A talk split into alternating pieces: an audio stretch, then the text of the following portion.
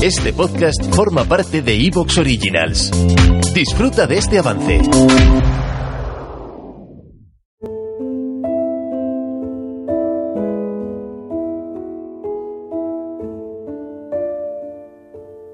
Diablo encarnado en una serpiente balbuceante.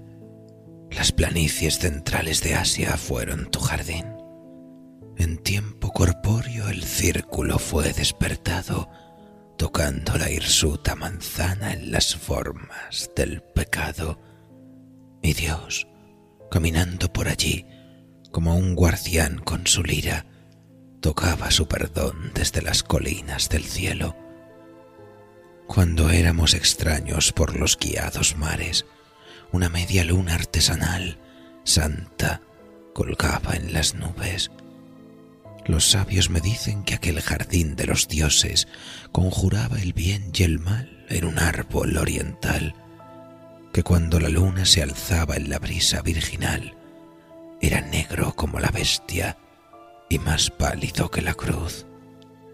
En el jardín conocimos a nuestro guardián, en las aguas sagradas que no se congelan en invierno. Lo sentimos en las poderosas mañanas del destierro vimos el infierno en un cuerno de sulfuro, el mito eterno, todo el cielo en la medianoche del sol y una serpiente con su música en las formas del tiempo. Diablo encarnado, un poema de Dylan Thomas.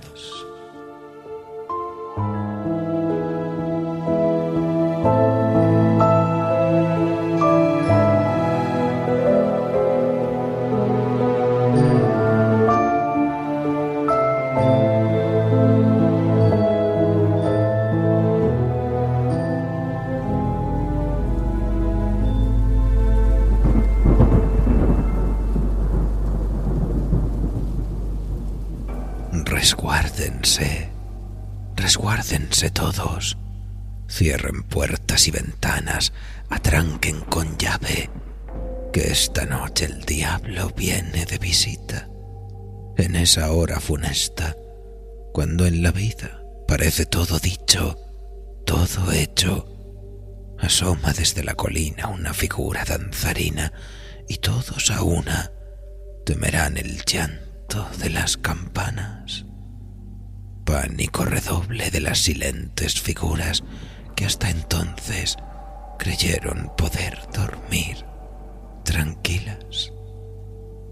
Oh, el demonio, diablillo condenado que osas quebrar todos los huesos de este ajuar tan preciado que llamamos tranquilidad.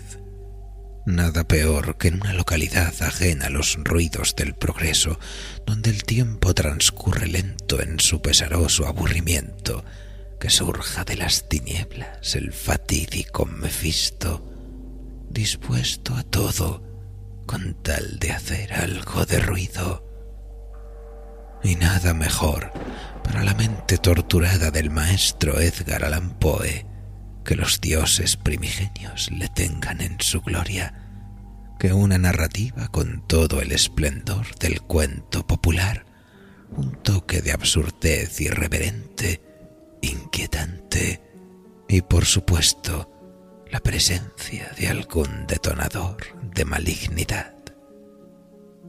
El relato que escucharán esta noche se publicó por primera vez en el número del 18 de mayo de 1839 del Saturday Chronicle and Mirror of the Times de Filadelfia y suele formar parte de los clásicos incluidos en muchas de las antologías del maestro Poe.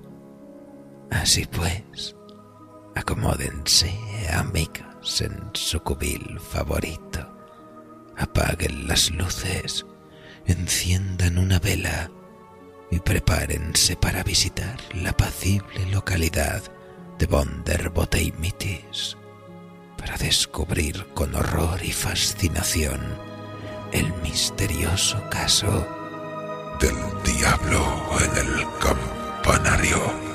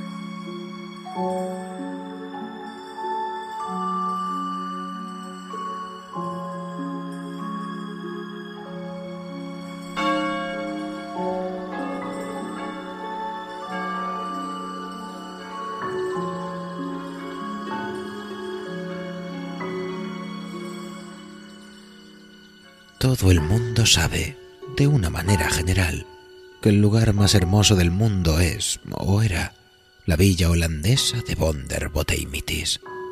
Sin embargo, como queda alguna distancia de cualquiera de los caminos principales, en una situación en cierto modo extraordinaria, quizá muy pocos de los que nos escuchan la hayan visitado. Para estos últimos, convendrá que sea algo prolijo al respecto y ello es en verdad tanto más necesario cuanto que, si me propongo hacer aquí una historia de los calamitosos sucesos que han ocurrido recientemente dentro de sus límites, lo hago con la esperanza de atraer la simpatía pública en favor de sus habitantes. Ninguno de quienes me conocen dudará de que el deber que me impongo será cumplido en la medida de mis posibilidades con toda esa rígida imparcialidad, ese cauto examen de los hechos y esa diligente cita de autoridades que deben distinguir siempre a quien aspira al título de historiador.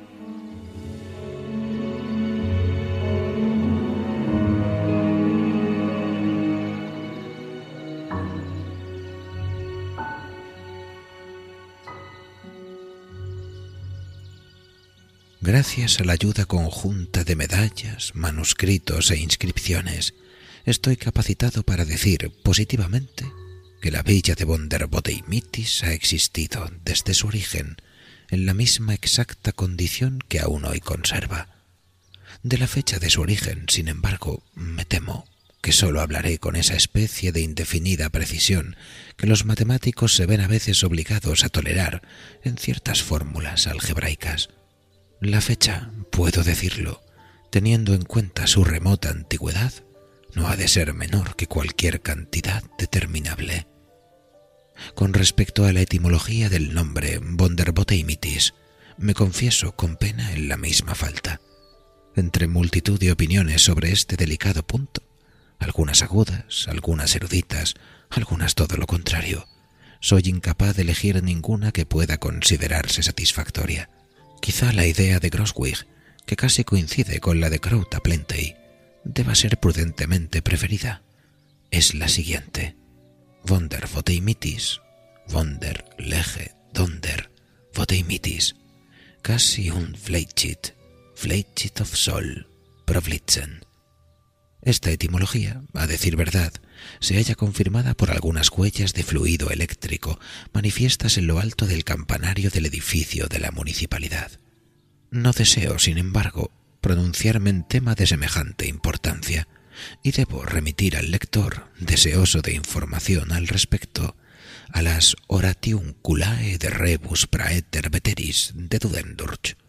Véase también Blunderbussars de Derivationibus páginas 27 a 5100. Infolio, edición gótica, caracteres rojos y blancos con reclamos y sin iniciales, donde pueden consultarse también las notas marginales autógrafas de Stuffunduf y los comentarios de Grundutzkutzel. No obstante, la oscuridad que envuelve la fecha de la fundación de Bonder Voteimitis y la etimología de su nombre, no cabe duda, como dije antes, que siempre existió como lo vemos actualmente.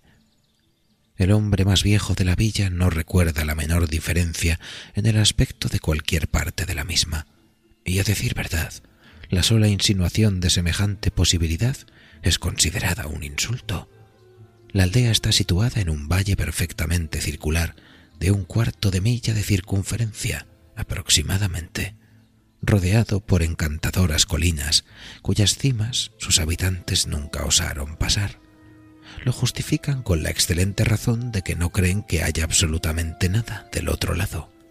En torno a la orilla del valle, que es muy uniforme y pavimentado de baldosas chatas, se extiende una hilera continua de sesenta casitas, de espaldas a las colinas. Miran, claro está, al centro de la llanura que queda justo ¿Te está gustando lo que escuchas? Este podcast forma parte de Evox Originals y puedes escucharlo completo y gratis desde la aplicación de Evox. Instálala desde tu store y suscríbete a él para no perderte ningún episodio.